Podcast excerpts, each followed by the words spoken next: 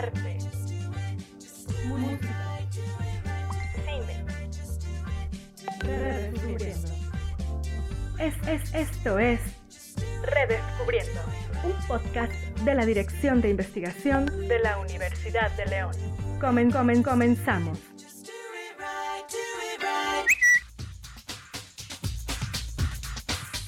¿Qué tal? Mi nombre es Juan Pablo Escalera y les doy una vez más la bienvenida a su podcast Redescubriendo.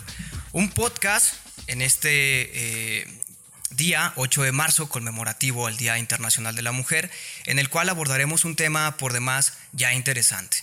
8 de marzo, la revolución del pensamiento de género. Y para iniciar nuestro podcast tenemos dos invitadas especiales que nos acompañan en este momento. Le doy la más cordial bienvenida a la licenciada maestra Gaby Monreal. Al contrario, muchísimas gracias por la invitación, por la presentación. De verdad estoy muy contenta de estar en este podcast y también me da muchísimo gusto el que la Universidad de León tenga estos espacios en el marco conmemorativo al 8 de marzo, Día Internacional de las Mujeres. Así que ya estaremos aquí compartiendo con, con ustedes. La voz que escuchas es de Gabriela Guadalupe Monreal Galván. Es licenciada en comunicación egresada de la Universidad de León en el año 2006. Cuenta con la maestría en Relaciones Públicas. Es una mujer feminista, apasionada de la comunicación y creación de contenidos con perspectiva de género. Fue coordinadora de comunicación del Instituto Municipal de las Mujeres de León por 14 años y medio. Fue consejera suplente del Instituto Municipal de la Juventud y actualmente labora en LAN, Centro de Mediación y Cultura de Paz. Muchas gracias, maestra Gaby. Bienvenida a este su podcast Redescubriendo. Y también le doy la más cordial bienvenida a la maestra Vanessa Gómez, una maestra muy querida por toda nuestra comunidad universitaria. Y eh, pues agradecemos su presencia, maestra Vanessa. Mm, no, pues antes que nada, muchísimas gracias. Para mí siempre es un honor y un gusto estar aquí de vuelta. Yo siempre he dicho que la Universidad de León es mi familia y estuve trabajando aquí 19 años, entonces encantada de estar de nuevo aquí platicando y compartiendo en este tema tan interesante y que cada año es bueno, cuando menos cada año recordar, ¿verdad?, quiénes somos y cuál es el impacto positivo que podemos tener en la sociedad, en las empresas y demás, ¿no? Muchas gracias. Ella es Vanessa Gómez Martínez. Es licenciada en Administración de Empresas. Tiene una especialidad en negocios internacionales por la Universidad Pontificia Comillas en Madrid, España, y obtuvo testimonio de desempeño sobresaliente en el Ceneval de la Licenciatura en Comercio de Negocios Internacionales. Fue directora de las Facultades de Negocios Internacionales y Finanzas en la Universidad de León donde trabajó como docente a nivel licenciatura y maestría durante 19 años. Ha impartido más de 35 conferencias, participado en entrevistas de radio y escrito diversos artículos para revistas empresariales. En los últimos nueve años, ha realizado consultoría organizacional, coaching y entrenamientos en soft skills en más de 85 empresas y ha trabajado con más de 4.000 directivos y ejecutivos. Es fundadora y directora general de Consultoría de Integración Organizacional y es coach de figuras públicas tales como futbolistas, políticos, presidentes de asociaciones y directores de cámaras, así como directivos de distintas empresas. Perfecto. No, al contrario, nosotros somos los agradecidos y también le doy la más cordial bienvenida a nuestra directora de investigación, la doctora eh, Mirna Ledesma. Muchísimas gracias. Pues bueno, yo muy contenta de compartir un tema tan valioso, tan necesario de que no se olvide, como bien lo decía eh, Vanessa, eh, al menos una vez al año, pero es algo que deberíamos de tener presente de manera constante. Y me da muchísimo gusto compartir con queridísimas amigas, que de verdad me da tanto gusto verlas después de algún tiempito y que obviamente ustedes forman parte de esta universidad y les agradezco mucho que podamos hablar de este tema que nos compete a hombres y mujeres. Perfecto. Muchas gracias, Juan no, Pablo. Al contrario, gracias por acompañarnos, eh, doctora Mirna. Bien, pues ya lo adelantaban ustedes tres, este tema del 8 de marzo ya por, por demás interesante, un tema que ha sido un tema en boga, un tema que se ha convertido, dirían los mercadólogos, en trending topic o los comunicólogos en trending topic. Eh, es un tema de que todo el mundo va a hablar, todo el mundo va a estar hablando sobre eh, el 8 de marzo. Pero eh, también es claro que a lo largo de la, de la historia y sobre todo con eh, parte del conocimiento científico, en este caso la antropología, vemos reflejado cómo parte de la doctrina se ha eh, inmiscuido o le ha importado realizar un análisis en torno al papel que juega, en torno al rol que juega la mujer en la, en la sociedad. Hay infinidad de estudios en la doctrina sobre, sobre este rol sobre este rol de la mujer en la, en la sociedad. Y, y, seguirá, seguirá, creo yo, en mi opinión, que seguirán este, estos estudios eh, en un futuro. Y me gustaría partir con, con lo siguiente. Eh, he encontrado una definición en la Real este, Academia Española, una, una, definición de lo que es la mujer en un sentido lato, en un sentido este, etimológico, y es que la palabra mujer proviene del latín eh, molier, que significa blando, que significa eh, aguado. Lo blando, lo aguado. Y para mí es muy importante comenzar con esta definición porque vemos incluso cómo desde la parte gramatical, desde la parte etimológica, que, que, desde luego tenemos que ver eh, todo el contexto histórico que hay detrás del significado de esta palabra, desde luego, ¿no? Eso nos queda muy en claro, pero cómo desde la parte gramatical, desde la parte etimológica misma, se le ha dado este significado a la mujer, se le ha asociado, se ha hecho esta analogía con lo blando, con lo aguado, con lo débil y así se encasilló durante muchísimo tiempo siendo el, el sexo, el sexo débil.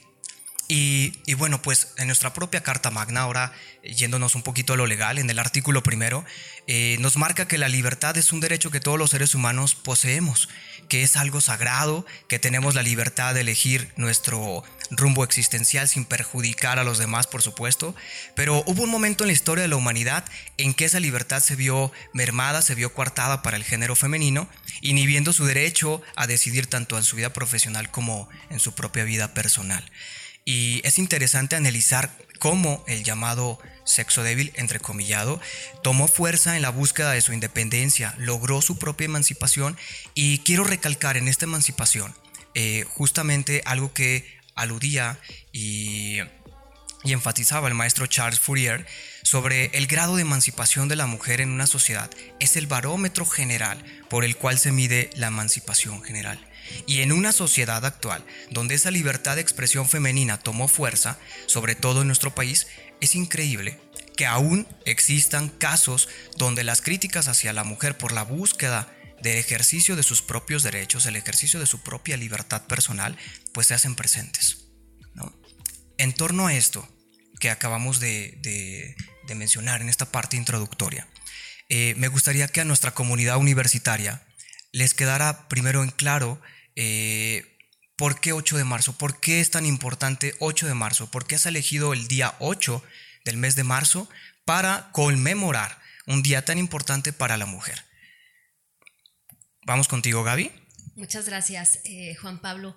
Pues sí, ya, ya has dado todo este preámbulo y bueno, creo que tiene que ver todo con una cultura patriarcal de la cual ahorita podemos ir hablando, nada más que primero quiero contextualizar, como bien dices, el tema del 8 de marzo, el por qué es tan importante conmemorar esta fecha o cómo inició, cuáles fueron sus inicios. Tenemos que esta fecha de 1908 es un suceso que marcó la historia en todo el mundo porque un 129 mujeres eh, en Estados Unidos en una fábrica de textiles pues murieron en un incendio, en un incendio eh, debido a una huelga que ellas realizaron por tener mejores condiciones laborales, por tener una jornada de, sal, de, laboral menor a las 10 horas y porque también querían las mujeres eh, ganar ese sueldo que ganaban los hombres por la misma actividad, porque no, no era así esa ganancia. Eh, desde ese entonces estaban las desigualdades.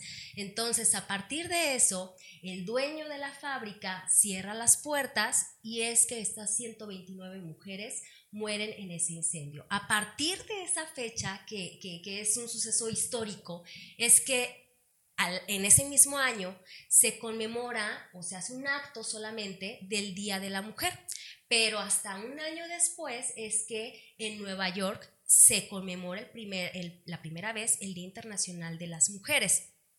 Sin embargo, Todavía este Día Internacional se proclamó oficialmente el 8 de marzo en 1910, o sea, después de hace 102 años, imagínate, ¿no? Se conmemoró el Día Internacional de la Mujer Trabajadora en homenaje a las mujeres que fueron víctimas en esta fábrica. Y bueno, pues este movimiento sindical eh, tiene que ver no solamente con movimientos en Europa y en México que salían a protestar por, por exigir esos derechos eh, laborales, hablando de esta, de esta parte. En México el feminismo pues se originó también a finales eh, del, del, siglo XIX y principios del siglo XX, en Yucatán específicamente, y este día toma fuerza como una conmemoración y ojo, no es una felicitación, no es un día pues para felicitarnos y demás, porque todavía no hay algo que felicitar, ¿no? Todavía nos quedan grandes retos, nos quedan grandes tareas por cubrir con las mujeres. Y pues no es momento todavía para regalar, lo decíamos fuera de, aquí, ¿no? Claro, sí. Flores y chocolates, tal vez eso para otro momento. Este, este día es para promover la igualdad de género y los derechos y la autonomía de las mujeres, el reconocimiento de los derechos humanos de las mujeres. Recordemos que estos días internacionales nos dan la oportunidad de sensibilizar en temas de interés. Y qué bueno que hoy en día pues existan estos espacios como este podcast para hablar a las comunidades y decirles pues qué pasó con este 8 de marzo, ¿no? Y que este 8 de marzo pues se remonta también a otras eh, situaciones. Y que a mí me encanta eh, hablar eh, en este podcast, me, me, encanta retomar o me gustaría retomar el tema, la revolución del pensamiento de género. O sea, ustedes crearon ese tema. Sí, y a mí claro. me encanta. crearon ese tema. Y lo hicimos bien. Lo hicieron perfectamente. Porque me encanta el término de la, de la revolución. Porque la revolución es un, es un cambio social, es un cambio colectivo que se da para hacer transformaciones al sistema. A lo que tal vez siempre ha estado como cuadrado y queremos como como salir y como decir, a ver, también se pueden hacer de otras maneras, ¿no? Entonces, también la revolución tiene que ver con estas transformaciones innovadoras y que dentro de las ciencias políticas e incluso sociales, pues esta, esta revolución se ve como un cambio totalmente radical y transformador. ¿A qué me refiero? Con esto, a que las luchas por los derechos de las mujeres que han salido a caminar, que han salido a protestar para defender los derechos, y no, no, no, hablo solamente de, de, las, de los actos que hemos visto recientemente en la ciudad o antes de la pandemia o, en nuestro país o en los demás países, sino me voy a las primeras luchas feministas como el derecho al voto, tan sencillo, ¿no? Claro, sí.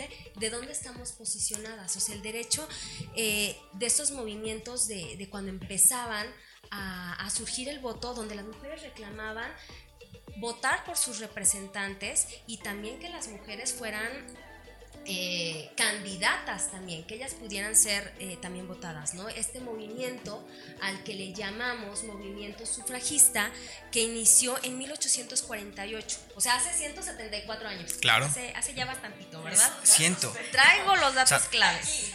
Eh, esto nos abre un panorama de, de dónde estamos posicionadas claro, ¿no? y posicionados. Entonces, quienes piensan que hoy estos movimientos, estas agrupaciones, estas colectivas feministas están de moda. Eh, o apenas comienza el movimiento. Así es, eh, que lo hemos escuchado, no es porque yo lo diga, sino que lo hemos escuchado, pues nos damos cuenta que no, estos movimientos se remontan hasta los, de los vienen de los movimientos sufragistas, eh, que esto empezó hace casi dos dos siglos. Entonces, imagínense desde dónde viene toda esta, esta corriente, ¿no? Y toda esta lucha. Pero aún así, el sufragio femenino fue reconocido como un derecho fundamental en la Declaración de, eh, de Derechos, eh, de, de, Derechos Humanos hasta 1948, o sea, 100 años después. Después. O sea, el primer movimiento sufragista inició en 1848 y 100 años después se reconoció el derecho al voto. Entonces, un esfuerzo, claro, no, no ha sido fácil, ¿no? Entonces, pensamos que todos esos esfuerzos y estos avances van como rápido, claro. pero después de 100 años fue que... O sea, el cambio ha sido totalmente paulatino. Así es, así es. Entonces, esto es importante contextualizarlo porque pues hoy en día también las mujeres agradecemos a estos movimientos sufragistas porque hoy tenemos el derecho a, a nosotras votar, ¿no? A un derecho fundamental y humano. Entonces, estos movimientos no han sido de a gratis. Todo tiene un fin, todo tiene un porqué y ese porqué es que el día de hoy pues tenemos esa fortuna y ese gozo de los derechos humanos. Aunque obviamente ahorita yo creo que hablaremos de, de que no todo es así, ¿no? También seguimos viendo cómo se transgreden esos derechos, cómo se siguen violando esos derechos humanos, pero que al final de cuentas es la lucha de otras mujeres el que hoy también tengamos estos espacios y el que el que Mirna y Vanessa hoy tengamos este micrófono también hoy para ustedes, ¿no? Entonces, así fue como este movimiento colectivo y organizado se fue expandiendo por todo el mundo hasta que llegaron a ciertos países para que las mujeres pudieran votar. Entonces, eh, hoy en día también vemos estas agrupaciones y colectivos, pues que eh, estas luchas han sido, pues meramente por las mujeres, o sea, estas luchas no, ha sido, no han sido por, por, alguien más o por nadie más. Nosotras somos las que hemos ido empujando. Encauzando, ¿no? Y encauzando, abriendo camino. Hay mujeres que han abierto este camino para nosotras, ¿no? Entonces, este es como el contexto del 8 de marzo, del cómo viene desde estos movimientos sufragistas y cómo viene esta conmemoración del 8 de marzo y con qué discurso viene, ¿no? Hoy se ha cambiado un poco el discurso y, y y hoy se vemos en los discursos incluso de, de, los, de figuras públicas y políticas el hecho de felicitar, pero en realidad pues todavía no hay algo que, que felicitar. Desde luego. Sí, adelante, doctora Mirna. Pienso que tal vez eh, esta situación de felicitar también es como ignorancia, es desconocimiento. Entonces, para muchas personas puede resultar como hasta un gesto de amabilidad, de mira, es día de la mujer, vamos a darle unos chocolates y unas flores. Eh, qué gesto tan amable y tan lindo, pero sería mucho más lindo que todos tuviéramos conocimiento de su origen. O sea, ¿cuál es la trascendencia de que esto esté sucediendo? De que lo tengamos que estar recordando gracias por los chocolates, gracias. Después de lo que estoy diciendo, nadie me va a volver a dar chocolates ni flores. No, olvídate, olvídate de las flores, mira de los chocolates. Bueno, este, sí me pueden regalar flores y chocolates, pero en otra fecha probablemente. O que me las den en esa fecha, pero que este, tengan presente. O sea, ¿cuál es la razón? Digo, esto último lo dije de broma. O sea, ¿cuál es la razón tan importante de cambiar y revolucionar el pensamiento? Ese es el gran reto en una macroestructura que históricamente se ha configurado, patriarcal, y que a veces ni siquiera se reconoce eso. Yo creo que eh, es una lucha, primero, porque todos tomemos conciencia, hombres y mujeres. Por eso también aquí Juan Pablo, compartiendo el podcast con nosotros. No, yo maravillado de, estar con tres grandes, con tres grandes mujeres. Y lo que mencionas, eh, doctora Mirna, en esta parte de que sí, está padre los chocolates, está padre las rosas, desde luego se agradecen, pero es cierto, yo creo que el, reto no está ahí, el reto es justamente no olvidarnos de los eh, acontecimientos históricos que nos ha comentado ya muy bien, que los precisó, traía todo aquí en la mente la maestra Gaby Monreal, eh, y qué bueno que lo precisa porque yo creo que la mayoría de nosotros a lo mejor desconocíamos eh, esos datos tan importantes y que son de verdad sumamente importantes para que la comunidad universitaria pues pueda recordar por qué se conmemora el 8 de marzo. No es eh, fácil, desde luego ahora que han pasado ya más de, más de dos siglos, no es fácil conmemorar esta fecha recordando que 129 mujeres murieron quemadas en una fábrica, o sea, murieron, cerraron la fábrica para que ellas murieran ahí. Eh, le incendiaron, este, incendiaron la fábrica para que murieran estas mujeres ahí. Entonces yo creo que el 8 de marzo debe de causarnos impacto en este acontecimiento histórico. 129 mujeres quemadas en una fábrica. Sí, yo, yo, quiero agregar que en este sentido yo pienso que es un día más, y es una opinión y postura personal, ¿eh? es un día más de agradecimiento justamente esas mujeres que le abrieron el camino a todas las que hoy estamos aquí. Y finalmente, este, como recuperar este valor que ellas tuvieron de hacer esta huelga, de, de, de defender estos derechos y decir, bueno, digo, este impulso debemos de seguirlo manteniendo hasta nuestros días, ¿no? Entonces, esa es la única manera de perpetuar como ese gran avance o ese gran sacrificio que hicieron ellas, creo yo. ¿eh? ya, ya hablabas, maestra Vanessa, ya hablabas de este cambio significativo. Eh, la maestra Gaby ya había precisado cuánto tiempo, cómo este cambio ha sido paulatino y muy paulatino, porque fueron dos siglos de luchas constantes. Ahora, al inicio de, del podcast, en este preámbulo, yo decía una lucha que ha, ha, durado o que ha sido trending topic en dos, en dos décadas. O sea, dos décadas ha sido trending topic, han tenido avances significativos eh, en esta revolución del pensamiento de género. ¿Por qué este cambio tan paulatino? O sea, 200, de, eh, 200 años y de pronto en 20 años viene este boom. ¿Dónde tú crees que se dio este cambio tan significativo, trascendental?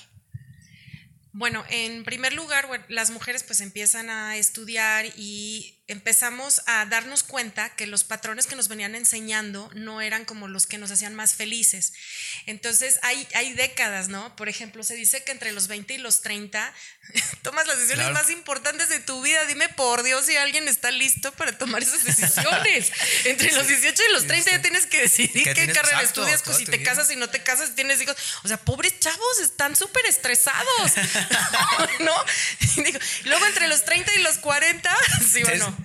Tenemos, tenemos aquí una, una chica de, de, servicio que nos está ayudando de servicio social. Eh, es, ¿De cuántos, ¿Cuántos años? años? 21 okay. años tiene. Te invito un café y luego platicamos para que no vayas a caer en esto.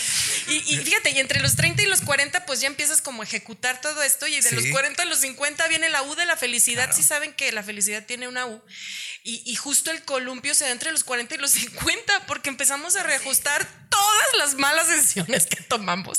Ahí, y, y no son esa, malas decisiones, al final del día es un tema de aprendizaje, ¿no? Claro. Entonces, eh, eh, creo que este cambio ha sido súper importante y tiene que ver mucho con el reconocer, bueno, lo voy a decir así, no masculinizarnos en el intento de perpetuar estos logros de estas mujeres, ¿no? Cómo mantener nuestra esencia en un mundo laboral y en un mundo eh, dentro de la sociedad sin masculinizarnos y sacar lo mejor de nosotras y dando lo mejor de nosotras que los hombres tienen otras cualidades, nosotros otros, y cómo ser complementarios, porque al final ambos aportamos a nuestra sociedad, ¿no? Y dejar de cumplir patrones, o sea, porque de verdad yo hace poco le dije a mi hija, es que mamá, estoy muy frustrada porque ya tengo que entrar a la carrera, le dije, tú tranquila. Si te quieres casar, cásate. Si no te quieres casar, no te cases. Si quieres tener hijos, ten hijos. Y si no los quieres, no los tengas. Si quieres viajar, viaja. Y si te quieres quedar en casa, quédate. Haz lo que se te dé la gana, pero solo hay dos reglas. No te hagas daño ni le hagas daño a otros. Es la única regla. Y ese fue como lo que yo le dije. Lloró, quiero claro. compartirles. Y está así como que todavía no sabe bien qué onda, pero ahí va, ahí va. ¿No? Perfecto. Oye, y qué bueno que, que mencionas esta parte, eh, maestra Vanessa, porque eh, yo creo que si hay en nuestra comunidad universitaria algunas madres que han escuchado tu último comentario, eh, hablabas tú de la felicidad, este posicionamiento de la mujer, pero en la búsqueda de la felicidad. Eh, más allá de seguir estos mismos patrones con los cuales ustedes crecieron y que son patrones que veníamos repitiendo de generación en generación, de generación en generación. Hay una este, antropóloga muy famosa llamada eh, Henrietta Moore, si no me equivoco, Henrietta, Henrietta Moore, eh, quien ha hecho distintos estudios acerca de la antropología femenina y ella mencionaba que estos patrones vienen desde la época este, cavernaria.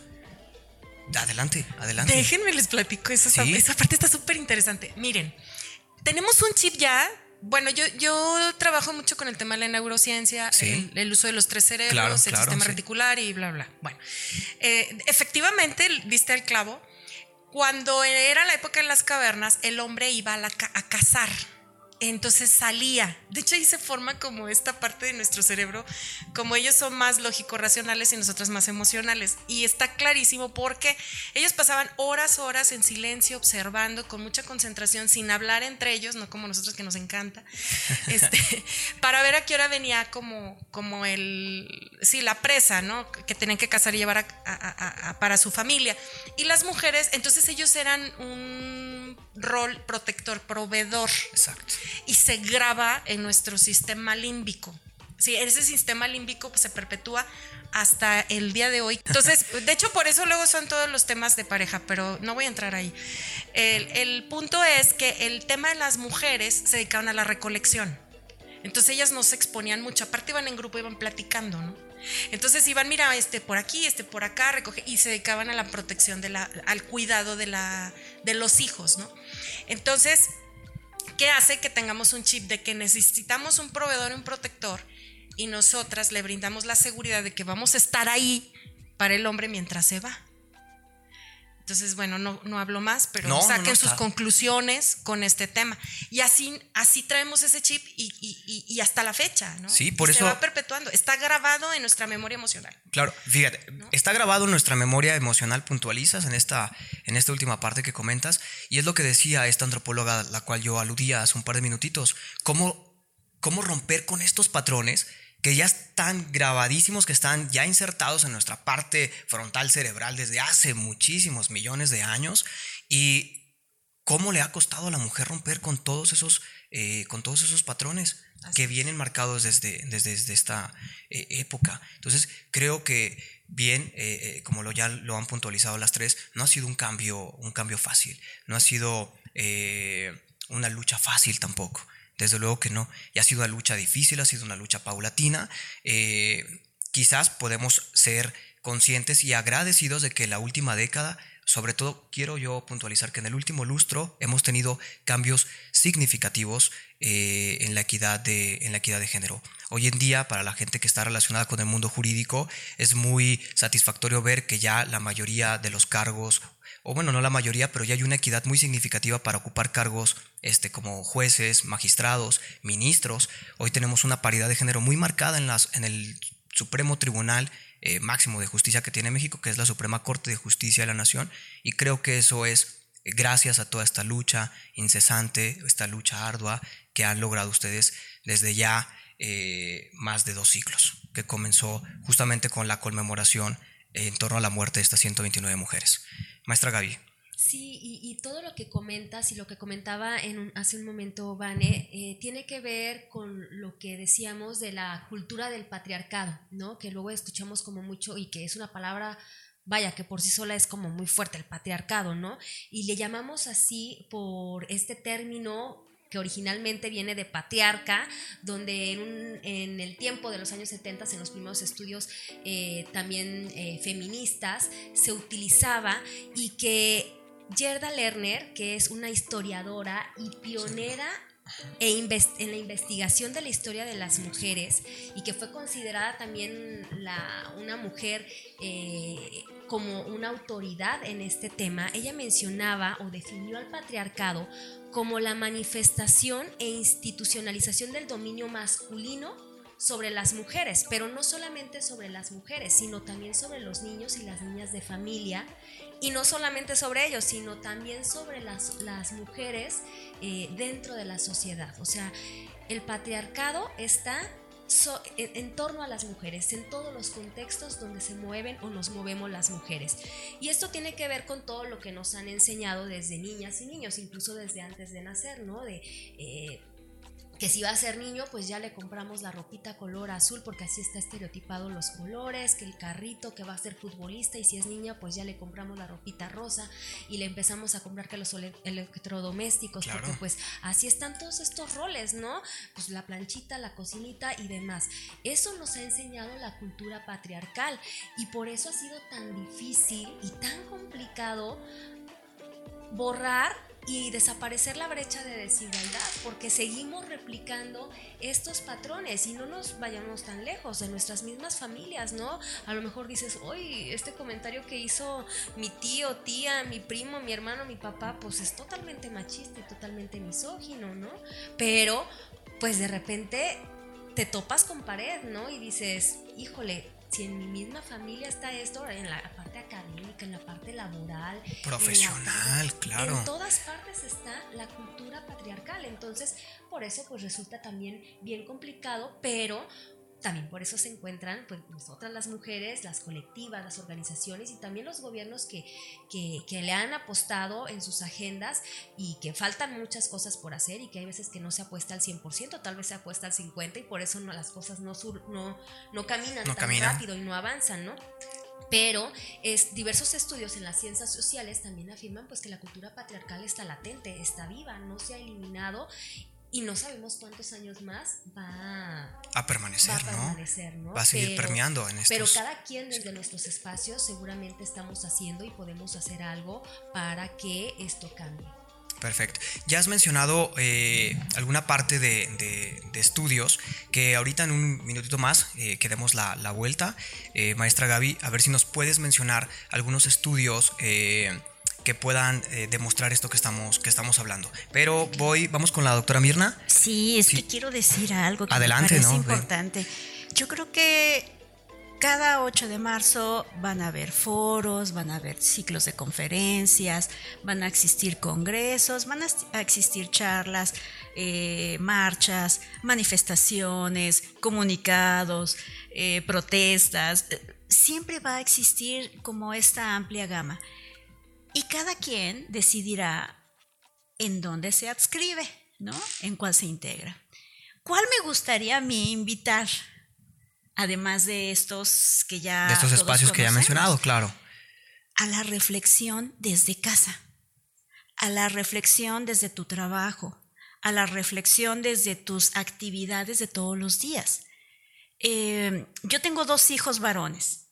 Entonces, ¿qué voy a hacer yo como madre para educar a mis dos hijos varones y que en toda esta macroestructura histórica, cultural, social, patriarcal, que no podemos como culpar a los hombres. Yo creo que esto es importante, bueno, para mí es importante. Cuando hablamos de la cultura patriarcal, no es un señalamiento hacia los varones, es entender históricamente cómo se ha construido todo, se ha definido el mundo en función de lo masculino. Por los roles que traemos desde la prehistoria, los roles que jugamos. Exacto. Y se mantienen, ¿no? En este sentido. No, adelante. Sí, y, bueno, pues em, pienso que desde casa ¿Qué hago yo desde el aula? ¿Qué hago yo como académica? Desde la investigación, ¿qué hacemos aquí? Eh, ¿Qué tipo de labor para lograr esa revolución del pensamiento de género? El nombre es interesante. Y en alguna ocasión en mi familia, cuando mis hijos estaban más pequeños, se hizo, bueno, mi esposo hizo un comentario, eh, de esos comentarios como de chiste, como de broma, que tienen que ver con la cultura patriarcal y lo escuché, no dije nada y después hablé con mi esposo y le dije, nunca más, nunca más, nunca más habremos de decir ningún comentario sexista, porque tenemos dos niños que no deben de aprender comentarios sexistas. Y mi esposo de inmediato dijo, sí, sí, sí, tienes toda la razón, pero es como ya un asunto de conciencia, es un asunto de reflexión constante desde el espacio cotidiano en el que nos encontramos. Decidimos dónde está la lucha, decidimos cuál es nuestra trinchera, decidimos hasta qué nivel llegamos, pero lo que es fundamental es que en esas decisiones esté un pensamiento de equidad, un pensamiento de igualdad de género y que demos oportunidad a hombres y mujeres a vivir libres y a tener oportunidades y posibilidades y en nuestras manos está ir neutralizando, disolviendo, mitigando toda esta cultura histórica que venimos arrastrando y que empezamos a decir, esto ya no, esto ya no pasa, como en las películas y en las telenovelas. Betty la Fea. Todavía sigue en el top 10, ¿no? Yo la volví a ver después de 20 Ah, años. O sea que, o sea que usted es la culpable que sigue ahí en el Eh, topic de, es posible. En el top, en el top 10 de, de Netflix. Esto no debería de quedar grabado. Este, pero lo que quiero decir es que más allá del éxito de la telenovela colombiana, tiene cantidad de acciones totalmente señalables en este 2022, totalmente señalables cuestiones de género que 20 años atrás las veíamos normales. A mí me parece fabuloso que el día de hoy las veamos y digamos, pero ¿qué estoy viendo en la televisión? Claro. Aunque nos guste la telenovela, ¿no? Sí. O la película, o lo que sea. Dices, ¿cómo es posible que esto esté aquí y que hace 20 años todo el mundo lo veía Normal. normalizado? Normalizado. Claro. El día de hoy hay cosas que están normalizadas y hay otras que debemos de dejar de normalizar, como estos roles y atributos de género, ¿no? Sí. Que, Los picapiedra, por favor, vamos a ventanearnos un poquito nuestra generación. Adelante. O sea, era la cosa. más- Venga, venga. Esa caricatura, hoy cuando he llegado a ver algún episodio, episodio digo, "¡Ah! ¿de veras veíamos eso? Y es completamente el modelo patriarcal, ¿no? Y, y, bueno, estás súper. Y entonces, bueno, chicas, está en nuestras manos, porque los hijos están más tiempo con nosotras. Entonces, si nosotros les cambiamos el chip, como bien lo me comenta Mirna con sus dos hijos, yo tengo un hijo varón también y, y pues he trabajado mucho en esa parte, el futuro que nos espera va a ser diferente. Entonces sí está en nuestras manos. ¿Sí? Nada más que no hay que pelearnos tanto con nuestra esencia maternal, que luego les platico de eso, ¿verdad? Oye. Porque luego pensamos que si trabajamos Claro. no podemos ser madres o viceversa y Sí, por es supuesto que se pueden las dos cosas. Es cierto. Sí. Doctora Mirna, acaba de usted de puntualizar dos cosas que a mí me parecen maravillosas y fundamentales porque muy pocas veces lo vemos, tanto en la doctrina eh, o en la vida cotidiana o como parte del conocimiento científico y en el conocimiento cotidiano. Dos, dos eh, bueno, una cosa muy importante que invita a esta revolución del pensamiento de género desde la propia igualdad, desde la propia paridad de género, es decir, ver lo positivo de, desde el ámbito femenino, pero también ver lo positivo desde el ámbito masculino. Y yo creo que muchas eh, veces, o más bien muy pocas veces, casi nada, nula, vemos esta invitación a la reflexión donde yo creo que ambos somos la suma de los dos. Porque a veces es muy marcado ver que eh, pensamos es que el simple hecho de darles este espacio a las mujeres y incita o invita a que ellas puedan ser mejores que nosotros. Claro que no. Eh, es que se hacen estudios de antropología femenina, ya le están cambiando el nombre. De hecho, se llama antropología femenina ahora. Ah, yo creo que usted ha hecho una puntualización y que me parece muy, muy brillante porque invita a esta reflexión desde nuestra trinchera, tanto a hombres como a mujeres, en reflexionar justamente que quizás los dos, bueno, no quizás es un hecho, somos la suma. Claro, y, y ahí algo bien importante también, retomando lo que comentas y lo que eh, expresó Mirna, eh, de, de verlo en ese sentido de hombres y mujeres, de dónde estamos posicionados, tiene que ver, y a eso se le llama te- tener perspe- perspectiva de género, ¿no? Es ponerte esos lentes, que a lo mejor ahorita no los Sí, tenemos, claro. pero que conforme vamos escuchando este podcast, nos vamos poniendo esos lentes de la perspectiva de género y vamos analizando cada cosa que, que pasa en el día a día, ¿no? Ahorita comentaba Mirna en las telenovelas, en las películas de Disney, cómo ahora las vemos y decimos, ¿en qué momento vimos eso, no? ¿Cómo crecimos? Pero ahora lo importante es que si lo vemos y que si ese, ese es el contenido, porque aparte esos, esos son los contenidos que nos están brindando los medios de comunicación, Sí. muchos de los medios, no todos, pero eh, es lo que estamos consumiendo. Entonces, ¿de qué manera lo consumimos? ¿Cómo entonces yo voy a ir a empezar a reflexionar y a decir, bueno, esto está pasando, pero debería ser de otra forma, ¿no? O cómo yo en mi contexto, en mis espacios, Sí, no lo bajo de esa forma, ¿no? ¿Cómo lo, cómo lo facilito de otra? Y pues tiene que ver con todo, todo este rollo eh, y cultura patriarcal. Bien mencionabas tú hace rato la definición de mujer, Sí. ¿no? Hasta escalofríos me dio, Sí. o sea, ay, no, blando eh, y demás. Y ahí, ahí nos remontamos. ¿Quién hizo la Real Academia Española? Claro. Los hombres, ¿no? Claro. Los hombres. Entonces, Y es un término que ahorita que lo traía a colación, es un término que sigue vigente. ¿eh? Nos metemos ahorita al sitio este, oficial actual de la Real Academia Española y es un término que sigue, que sigue vigente. Tremendo, ¿no? O sea, está vigente ahí en su, en su sitio. Claro, está tremendo. Entonces, por eso es que las mujeres hemos buscado, y hace ratito también comentabas que entonces, ¿por qué este boom eh, de ahora de, de, los movimientos feministas? Y más que el boom, es esta parte de que hoy tenemos otros canales de comunicación, ¿no? que antes no se tenían. Estos movimientos sufragistas pues tenían el salir, el, gritar consignas y demás en sus propios espacios, pero hoy eh, se han abierto otros canales como las redes sociales que son súper importantes hoy en día para las denuncias y, que son súper importantes, pero al mismo tiempo nos damos cuenta de cómo las mujeres que, tienen ese canal, que tal vez no pudieron ir a, un ministerio público o tal vez ya fueron pero no les creyeron y que su recurso son las redes sociales y que vemos comentarios totalmente sexistas, comentarios que las vuelven a culpabilizar de, pues tú tuviste la culpa, ¿no? Pues para qué salías a esa hora, claro. estabas así vestida.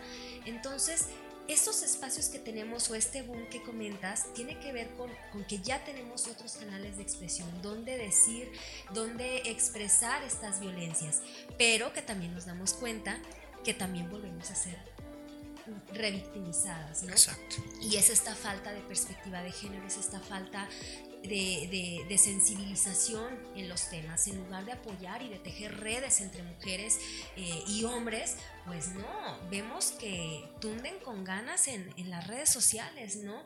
Y muchos casos pues terminan súper mal, después de que ya el caso está tremendo, terminan peor. Peor de lo que ya ha iniciado, exacto. Entonces, pues sí, es, es todo un, un proceso de cambio lento, pero que se está insistiendo desde todas las aristas. Y lo importante es que ese cambio sigue, o sea, se sigue trabajando por ese cambio, que no se ha detenido, que el engranaje sigue, maestra Gaby. Entonces, qué, qué bueno que nos, nos comparte esta parte. Ahora, cambiando... Eh, cambiando la partida en este podcast, maestra Vanessa, quisiera ir con usted, eh, ya que tiene eh, experiencia en la parte, en la parte empresarial me gustaría que a nuestra comunidad universitaria usted pudiera platicarles cuáles han sido los avances significativos, trascendentales que ha tenido la mujer en el ámbito empresarial. ¿Nos puede contar algo al respecto, maestra Vanessa, por favor? Sí, muchísimas gracias, Juan Pablo. Mira, yo quiero empezar a compartir con una anécdota, específica que viví. Hace 2000, ¿qué? 2016 por ahí se hizo una semana del desarrollo empresarial y era toda una semana de conferencias, tarde y noche, tarde, o sea, bueno, mañana y tarde, ¿no? Increíble, todos los conferencistas eran hombres menos su servidora. ¿No? Era la única mujer. Cuando yo llego al foro, se me acerca un señor muy enojado, un empresario, y me dice, ¿por qué nos vienes a hablar tú? ¿Qué experiencia tienes? Claro. Así no, me lo abordó y me lo dijo. Entonces yo le dije, gracias por compartirme su forma de pensar, pero ¿qué le parece si lo invito a que escuche este, este tema de pensamiento estratégico del que voy a hablar y al final usted me dice a mí por qué estoy aquí? Y si no le gustó, soy muy receptiva a la retroalimentación y me va a ayudar a ser mejor persona y mujer en el ámbito laboral. Y quiero compartirles que cuando terminó mi taller, mi conferencia, se acerca el señor y me dijo, estoy sorprendido. Nunca pensé que una mujer pudiera hablar de pensamiento estratégico. Muchísimas gracias. Sí, no, no sabemos qué es peor si, si, el actuar de... O sea... Increíble, increíble. Y, y, pero yo en vez de ponerme a la defensiva... Sí, claro lo invité a que él contestara su propia pregunta, ¿no? Yo no tenía que contestársela porque era su creencia, no mía. Claro. Entonces se sentó y, yo, no saben, me sentí feliz de que el cuate hasta me felicitó, ¿no? Y le dije, pues muchas gracias y espero que esto le ayude a romper paradigmas, ¿no? Pum, se fue el cuate. Mira, hasta me puse chinita de nuevo, ¿eh? Porque fue una experiencia muy fuerte para mí. Sí, Esa sí, sí. es una clara muestra las cuestiones, eh, de las cuestiones de la cultura patriarcal. Es correcto. En el nivel empresarial. O sea, cuestionarte por qué una mujer está. Y cuando ya terminó y la escuchó que estaba bien, sorprenderse sí, de que una mujer podía hablar así. Dios mío, es una clara, clara representación de la cultura patriarcal. Exacto. Por eso decíamos que no era lo- En no vez de decirle gracias por su aprobación, para no reforzarle como esa parte, le digo, qué bueno, porque así puede usted romper algunos paradigmas acerca de la creencia sobre la mujer. Felicidades por romper paradigmas. O sea, lo que yo le dije, no le iba a decir otra cosa, ¿no? Entonces, bueno, con esta anécdota empiezo porque para mí eh, es en lo personal, y les quiero decir que gracias a Dios yo no he sufrido este tipo de cosas más que esa ocasión. Y este, chicas, les quiero decir que es una ventaja ser mujer en el mundo empresarial. les voy a decir por qué yo me dedico a la consultoría y yo entro a muchas juntas con hombres, ¿no? Y cuando yo levanto la voz me escuchan porque lo hago muy suave. Y ahorita porque voy a abordar el tema de las energías y voy a borrar la línea divisoria entre hombres y mujeres, ¿sí? Con lo que voy a decir.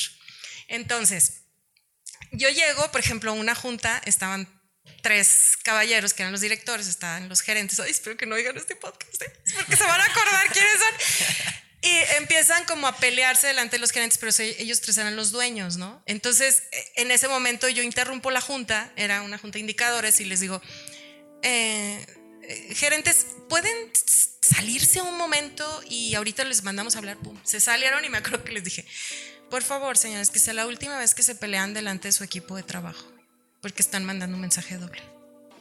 Bueno, no te quiero decir que se quedaron apenadísimos. Entonces, lo que les quiero decir es que es una ventaja ser mujer en un mundo de hombres cuando usas la sensibilidad, cuando usas toda la parte de nuestra energía femenina. ¿Por qué digo que voy a borrar un poco la línea divisoria entre hombres y mujeres? Porque al final, Juan Pablo, Gaby, Mirna, Pau y yo, Pam y yo, tenemos una energía masculina y una energía femenina. Todos tenemos energía femenina y masculina. El tema es que no lo sabemos. Y ahorita voy a aclarar cuáles son, porque las tenemos que usar en el momento correcto. ¿Sí? Nuestra energía masculina aplica para hombres y mujeres, ¿eh? Eh, es cuando tú tomas decisiones, cuando haces una planeación, cuando piensas estratégicamente, cuando te pones metas, cuando negocias, convences. Esa es la energía masculina. Mujeres necesitamos la energía masculina, ¿sí o no? ¿Estamos de acuerdo? Y la energía femenina es aquella que nos permite conectar, ser sensibles, tomar esta definición de blando, suave. Es como un río, ¿no?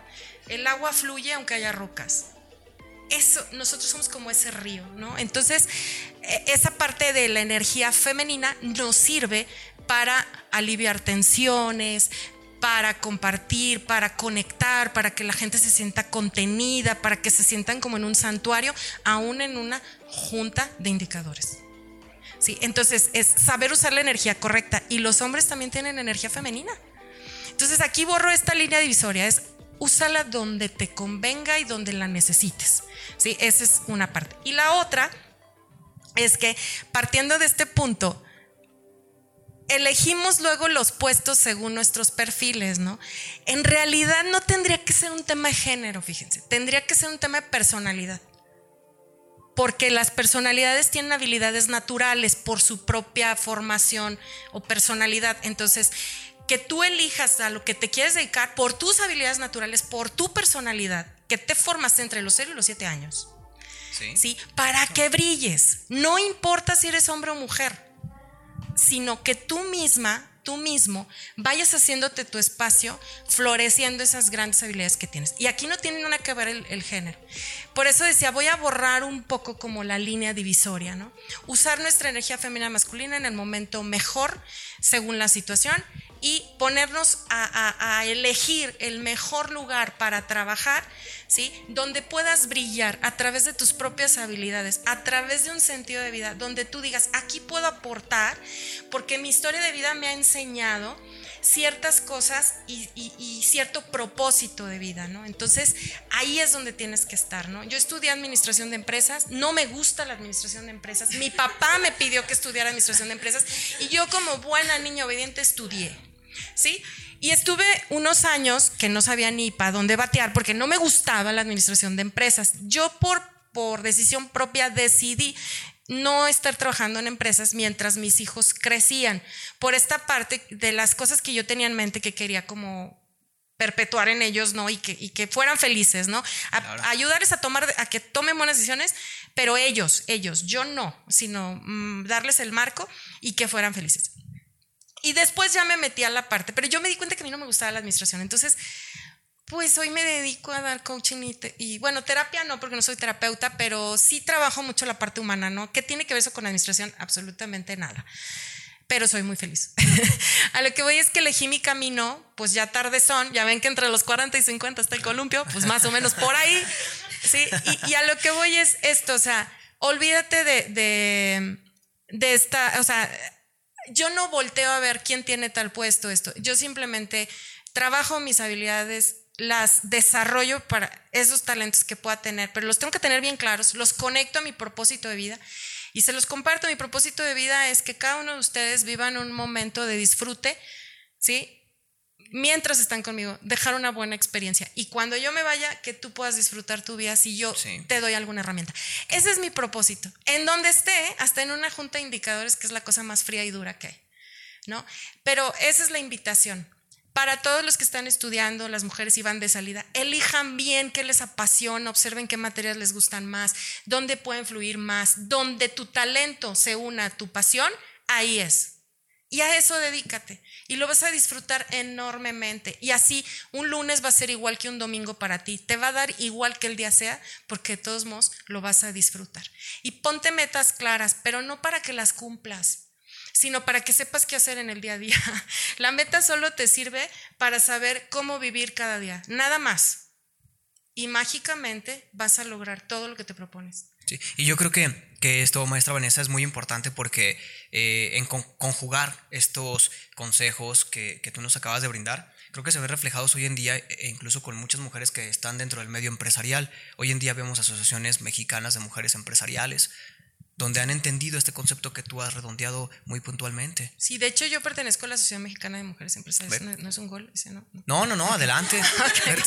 no, porque no es una organización con fines de lucro. No, este, y bueno, estás en esa asociación. Sí, y estoy también en Canacintra. Entonces, Canacintra es, eh, tiene más... Eh, más hombres, por ejemplo, en consejo que mujeres, y Amexme pues, son puras mujeres. Entonces he podido como ver eh, la forma de pensar de, de ambos. De ambos y, llego a esta conclusión. Es, ambos tenemos las mismas energías, solo úsalas cuando las tienes que usar.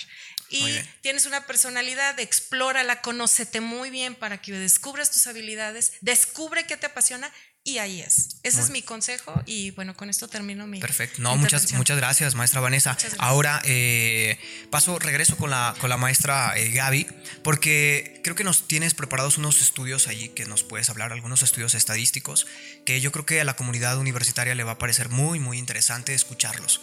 Sí, muchas gracias Juan Pablo. Pues bueno, mira, estadística hay mucha, hay muchos diagnósticos, hay muchos, muchas investigaciones que tienen que ver con el término de la igualdad de oportunidades entre mujeres y hombres. Y bueno, ahorita les voy a dar una página porque pues aquí, aquí nos llevaría otro podcast como para, como de, uy, de muchas horas, ¿no? Entonces, pero es importante que luego ya. Ahorita lo recordamos, claro. Ahorita recordamos ese sitio. Entonces, aquí les voy a dar algunos, algunos datitos, algunas cifras y que tiene que ver con el tema de la brecha de desigualdad de género, que es un término que nos pone una estadística de dónde están posicionadas las mujeres, dónde estamos posicionadas las mujeres y dónde están posicionados los hombres, ¿no? Y a partir de ahí, ver si se ve, se ve la brecha, si es amplia, si está reduciéndose y acortándose esa brecha.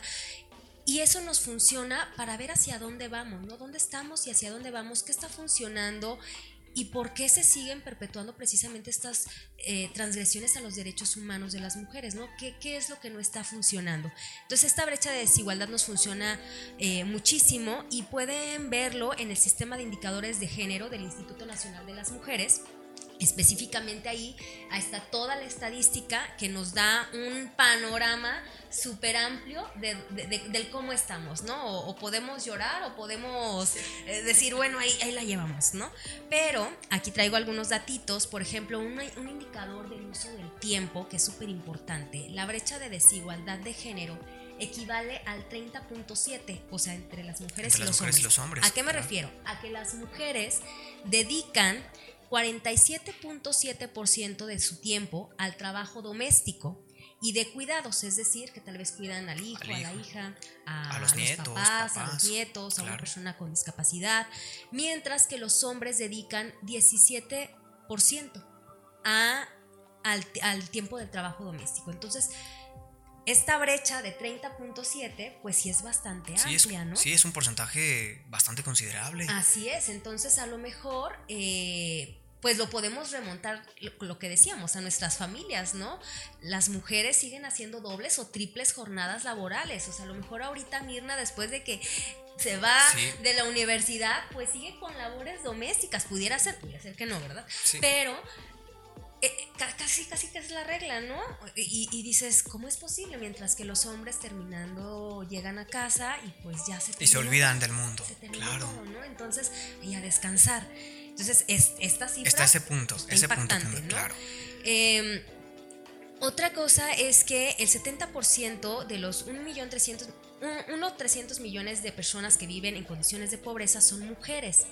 En las áreas urbanas, el 40% de los hogares más pobres están encabezados por mujeres. Es decir, que aún tú siendo jefa de familia, puede ser que vivas en un, hogar con pobreza, porque seguramente estás atendiendo a los cuidados de otras personas, no puedes salir a trabajar, ese puede ser un factor o pueden ser otros factores, y la eh, pobreza en las mujeres es muy evidente. ¿no? Hay otro punto donde se comenta que la encuesta nacional sobre la discriminación en ADIS dice que de acuerdo a las estadísticas, el 29.5% de las mujeres de 18 años y más declaró que en el último año se le discriminó por ser mujer, en contraste únicamente con el 5.4 de los varones fueron discriminados. Entonces, de 5.4 a 29.5, las mujeres seguimos percibiendo más actos de discriminación en nuestro día a día, ¿no? Y esto puede ser en cualquier, ámbito, en la calle, en la escuela, en tu trabajo, en la casa, etc. La violencia contra las mujeres es un problema público y en los últimos años en México un poco más de 66% de las mujeres han sufrido algún tipo de violencia a lo largo de su vida, ya sea en el ámbito familiar, escolar, laboral, o sea, a lo largo de nuestras vidas estamos casi seguras que vamos a vivir pues más de un acto de violencia, sino es que diario, vivimos más de un acto de violencia al cruzar las calles, al cruzar un bulevar, al subirte al transporte público, etc., etc. Y pues ni se digan los datos a partir de la pandemia, que durante la pandemia la violencia contra las mujeres me imagino que se incrementó, desproporcionalmente. Las llamadas al 911 por, por las violencias contra las mujeres aumentaron con el año anterior al pasar de 197.693 llamadas en el año 2021 a 260.067 llamadas. O sea, hubo un aumento del 31.5% de las llamadas por violencia. Esto en, términos de la pandemia. Y en un año, o sea, es un, periodo de, 12 meses. Así es, entonces estos datos nos arrojan, y digo, traigo más estadísticas, pero vaya, e, e, el, tema es que estas cifras nos llevan a formularnos que las mujeres, para quienes todavía dicen, pues no, pues la, todavía escuchamos, ¿no? Las mujeres les gusta que estén ahí, hombre, hasta les gusta, porque no salen de, de esa relación, ¿no? Eh, pues no, las mujeres no, no, claro que no nos gusta que nos humillen, que nos peguen, pero este ciclo de la violencia, esta, esta parte de, del poder y el control, pues no nos deja ver más allá de, de, lo que tenemos, ¿no? Y esta dependencia, no, no hay una autonomía económica. Entonces, definitivamente esto nos lleva a reflexionar y a decir, bueno, ¿qué estoy haciendo yo desde mi espacio? Sí, justo es lo que eh, traigo a colación porque hay una analogía con lo que ya expresaba anteriormente la doctora Mirna, donde invitaba a la reflexión. Y yo creo que estas cifras que nos acabas de, proporcionar eh, van a poner a la toda nuestra comunidad universitaria a reflexionar dónde estábamos parados, dónde nos encontramos ahora y justamente lo que decía la doctora Mirna, invitar a la reflexión porque creo que estos porcentajes son totalmente perturbadores, aunque estemos en 2022. Eh, y hoy, 8 de marzo, estos eh, porcentajes de verdad es que son totalmente abrumadores. Son totalmente abrumadores y son lapsos muy pequeños. Hablabas de un porcentaje de menos de dos meses, las llamadas telefónicas que se incrementaron eh, en ese periodo de tiempo al 911 es una barbaridad, de verdad, desproporcional, maestra Gaby. Así es, y a pesar, bueno, vaya, esta estadística, eh, claro que también hay avances, hay grandes retos y demás. Digo, hoy tenemos, una legis tenemos leyes, tenemos tratados internacionales, tenemos instrumentos internacionales que, que nos protegen a las mujeres. Sin embargo, pues también está la impunidad, está la corrupción, están otros factores que influyen que la libertad de todos esos derechos pues no esté al 100%, ¿no? Y por eso seguimos escuchando y viendo situaciones increíbles en el año 2022 después de todos estos esfuerzos de otras mujeres que nos han abierto el camino, porque eh, pues ahí está, súper latente, ¿no? Entonces yo creo que sí, eh, los avances son muchos, pero los retos son demasiados también. La deuda histórica que tenemos con las mujeres o que tienen con las mujeres es demasiada incluyendo el Estado, que muchas veces él es el que también, eh, el Estado es quien también eh, genera estas y ejerce estas violencias contra las mujeres. Entonces es como una bolita, ¿no? Se va haciendo esta deuda histórica cada vez más grande eh, y que se le va abonando, pero que luego vienen otros hechos que dices, ay, bueno, sí vamos también, ¿en qué momento pasó esto? ¿No? Retrocedimos. Claro. Entonces, pues bueno, es un, es un camino arduo, es un camino largo, pero que la lucha seguramente de las mujeres, de los hombres que están eh, convencidos de que esto puede cambiarse, pues está, eh, estamos ahí, todas y todos, ¿no? Entonces yo creo que lo importante es generar estos espacios donde se hagan visibles los derechos humanos de las mujeres, donde se les reconozca, pero también donde se, hagan visibles las problemáticas. Mientras no las hablemos, no existen. Bien dicen, lo que no se nombra, no existe. No existe. Entonces nosotras debemos de nombrarnos todo el tiempo. Y por eso este espacio, maestra Gaby, por eso este espacio. Bien, pues muchas gracias, maestra Gaby, por la participación en este, en este podcast. Vamos última, eh, vamos a cerrar este podcast con la participación de la doctora Mirna Ledesma, eh, para que ella nos pueda puntualizar acerca de los avances que ha habido en el, en el área o en el ramo de lo educativo, doctora.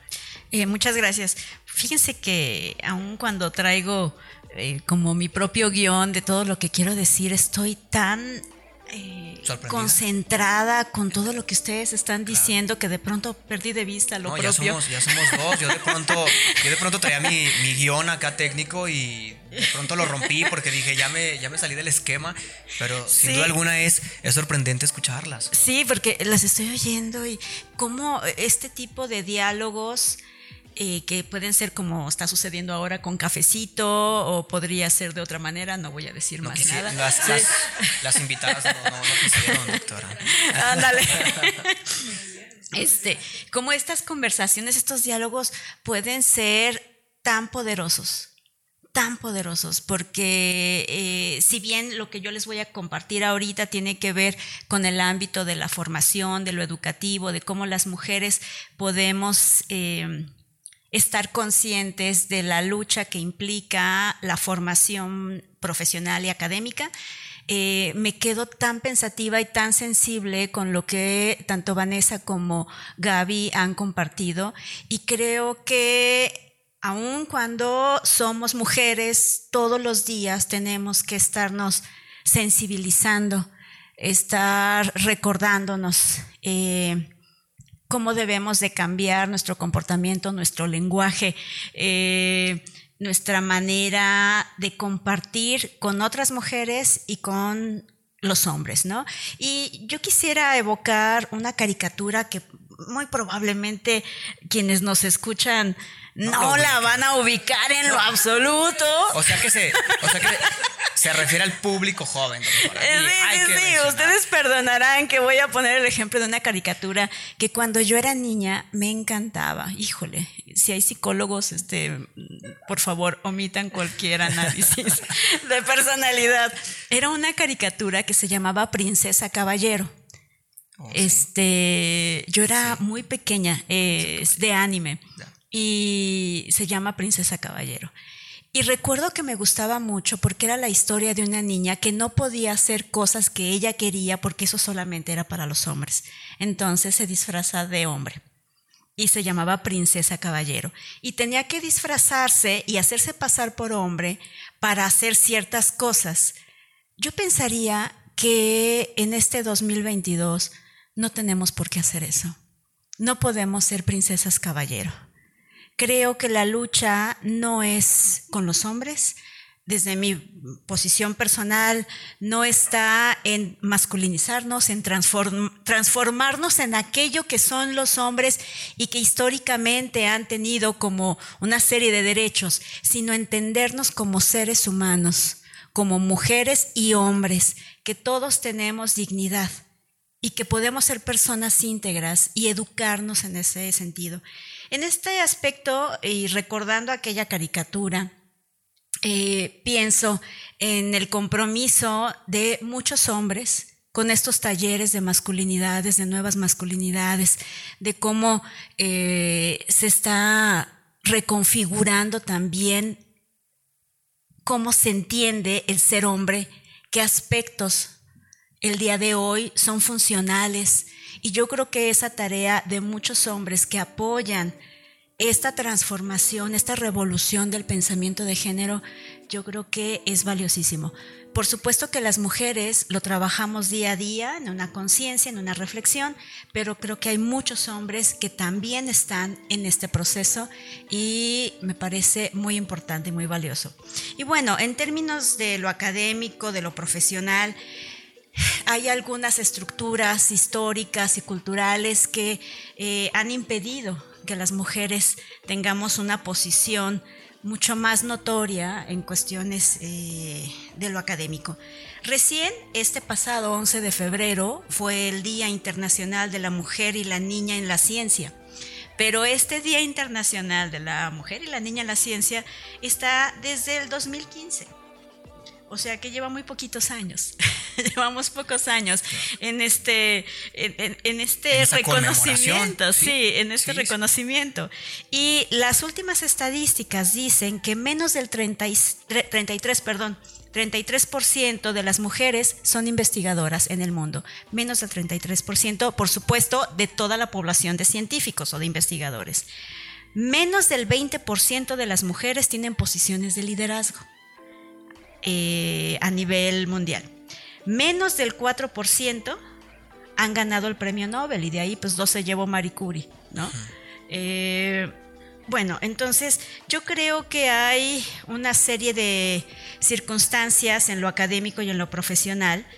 Se busca una consolidación en las acciones de igualdad a partir de las estructuras que dan participación equitativa a las mujeres en el ámbito académico y el ámbito científico. Y sin duda alguna hay una brecha de género. Y es curioso, uno de los elementos fundamentales de la brecha de género es que desde dentro de las familias se disuade a las mujeres en no estudiar. Entonces la brecha de género empieza desde allí. Se, disuade, perdón, doctor, a que no estudien, o muchas de las veces se ve reflejado ahí el chip patriarcal de sí estudia, pero vas a estudiar lo que yo quiero que estudies. Sí, también puede ser. Estudia, pero es lo que yo quiero que tú estudies.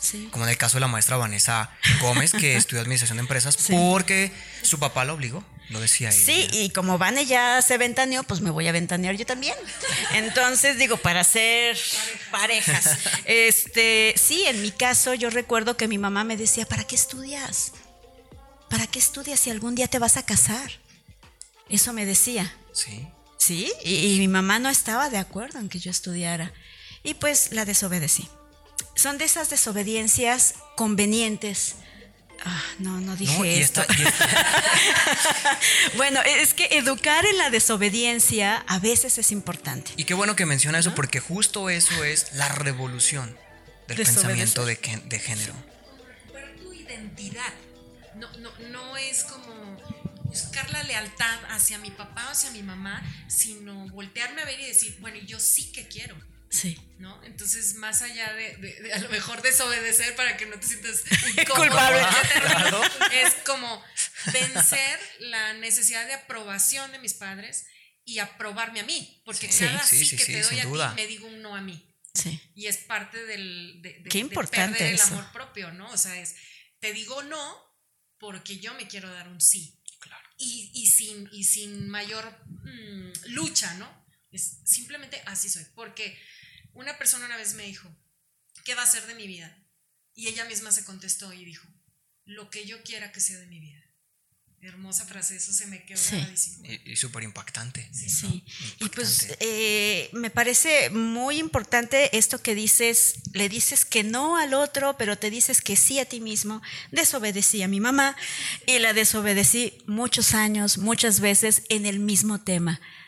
Todavía la recuerdo, mi mamá ya falleció, todavía la recuerdo en algún momento que yo, ella ya estaba muy enferma, este, antes de fallecer, y yo le decía, mamá, este, ya terminé de estudiar tal cosa. Y me decía, ay, hija, tú no tienes llenadera. Esa era la frase de mi mamá, tú no tienes llenadera. Y bueno, pues sí, desobedecí a mi mamá, seguí estudiando y bueno, eh, para mí ha sido una de las decisiones más importantes dedicarme al estudio porque lo disfruto enormemente y dedicarme a la investigación porque lo disfruto enormemente, aún con el estrés que eso implique.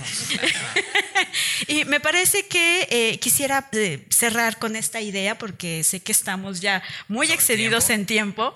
Eh, hay algo que se llama efecto tijera o efecto pirámide. El efecto tijera sucede en el desarrollo de las mujeres en términos académicos. Empiezan a estudiar o empezamos a estudiar, pero como nos disuaden de ya no avanzar, de ya no seguir, porque existen los roles y los atributos de género que tenemos que cumplir, o sea, lo pongo entre comillas, que tenemos que cubrir. Entonces, de pronto eh, hay que casarse, hay que cuidar a los hijos, hay que estar al pendiente. No estoy diciendo que uno no deba de hacerlo, pero es, pareciera que es opción A o la opción B. Entonces, como ya soy mamá, entonces ya no se puede estudiar. Yo entré a estudiar el doctorado con un embarazo de siete meses. Yo llegué con mi panza de siete meses. Y dije, a lo mejor no me admiten porque estoy embarazada. Y no, me admitieron con siete meses de embarazo y me dijeron, usted puede. Le dije, pues yo supongo que sí. Asumo que sí puedo. Entonces sí pude entrar. Sí, Sí, claro. lo Eh, sí, lo logré y pues bueno, de esto hace ya bastantes años, este, aquellos siete meses de embarazo, ahorita ya tiene diez años, ¿no? Pero yo creo que el efecto tijera es ese, que vas avanzando y entonces los roles de género no te dan oportunidad. Y una vez que ya llegas más arriba, que tienes estudios de licenciatura, que tienes estudios de posgrado, está el famoso techo de cristal, donde ya no se puede pasar, donde tú observas que se puede ir más arriba, y que quienes suben más arriba son los hombres. Esa es una brecha de género en la cual todavía hay muchas tareas pendientes porque se observa que se puede subir, pero los que suben son los varones eh, y las mujeres tenemos un, un problema. Lo podemos ver, pero no podemos subir. Entonces yo creo que ojalá eh, esta charla tan, tan recortada, porque podría ser de muchísimas horas, pueda ser útil para generar sensibilidad en hombres y mujeres que nos escuchen, para generar empatía en hombres y mujeres que nos escuchen, para repensar nuestro pensamiento, más bien nuestra forma de entender el mundo, de interpretarlo y por consecuencia nuestra conducta, para que tomemos decisiones más convenientes para reconocer la dignidad del otro, hombres y mujeres. Eh, me parece que es una gran oportunidad para que nosotros tomemos decisiones sobre los cambios, sobre los cambios de nuestro propio pensamiento y es a lo que yo invitaría a quienes nos escuchan, que lo volvamos a pensar y que tengamos un comportamiento distinto, un pensamiento distinto, que seamos empáticos, que enten- entendamos que la sociedad debe de ir modificando sus estructuras y que si luego vemos colectivos que a lo mejor son más violentos, pues tiene que ver con un evidente recrudecimiento de la violencia de género. ¿No? O sea, es una respuesta ante eh, los temas tan terribles de violencia de género que existen hoy en día. Pero empecemos desde nuestras casas, empecemos desde el aula, empecemos desde cómo observamos a nuestro hermano o a nuestra hermana, ¿no? Claro. Y a lo mejor allí puede haber un cambio significativo. Doctora Mirna, muchas gracias. Al contrario, por, muchas por su gracias. participación también en este podcast. Pues bueno, hemos llegado ya a la parte final de este podcast Redescubriendo. Yo, en lo personal, como, como varón, estoy muy agradecido de haber escuchado tres voces autorizadas para hablar de este tema, tres mujeres muy exitosas y brillantes. Y, y desde acá, desde este espacio, mandarles un mensaje a todos los, eh, a todos los hombres, a todos los varones. eh, que ya nos están escuchando y han escuchado todos estos minutos, donde el mensaje es este mensaje de empatía, este mensaje de eh, ponerme, ya lo decía la maestra Gaby, ponerme esos lentes eh, para poder visualizar y divisar el papel también tan importante que juega, que juega el otro, que es en este, en este caso el género femenino. Y pues bueno, antes de cerrar este podcast, para toda la comunidad universitaria, sobre todo a las mujeres, desde este espacio quiero decirles eh, que amen lo, amen lo que hagan, amen lo que hacen, porque solamente un corazón enamorado se atreve a hacer locuras. Y recuerden, la historia ya lo dice, las locuras han cambiado el mundo. Así es que sigan siendo el pilar, sigan siendo la revolución del pensamiento de género, pues como lo dibuja la gran María Luisa Erhardt, cuando una mujer sana, sana con ella una madre, con ella unos hijos, con ellos una familia y con ellos toda una sociedad. Muchas gracias por acompañarnos en este podcast Redescubriendo. Les recuerdo seguirnos en nuestras redes sociales, en Facebook, en Instagram y escuchar este podcast en las plataformas de Spotify, Apple Podcast y Google Podcast. Esto fue 8 de marzo, la revolución del pensamiento de género. Muchas gracias.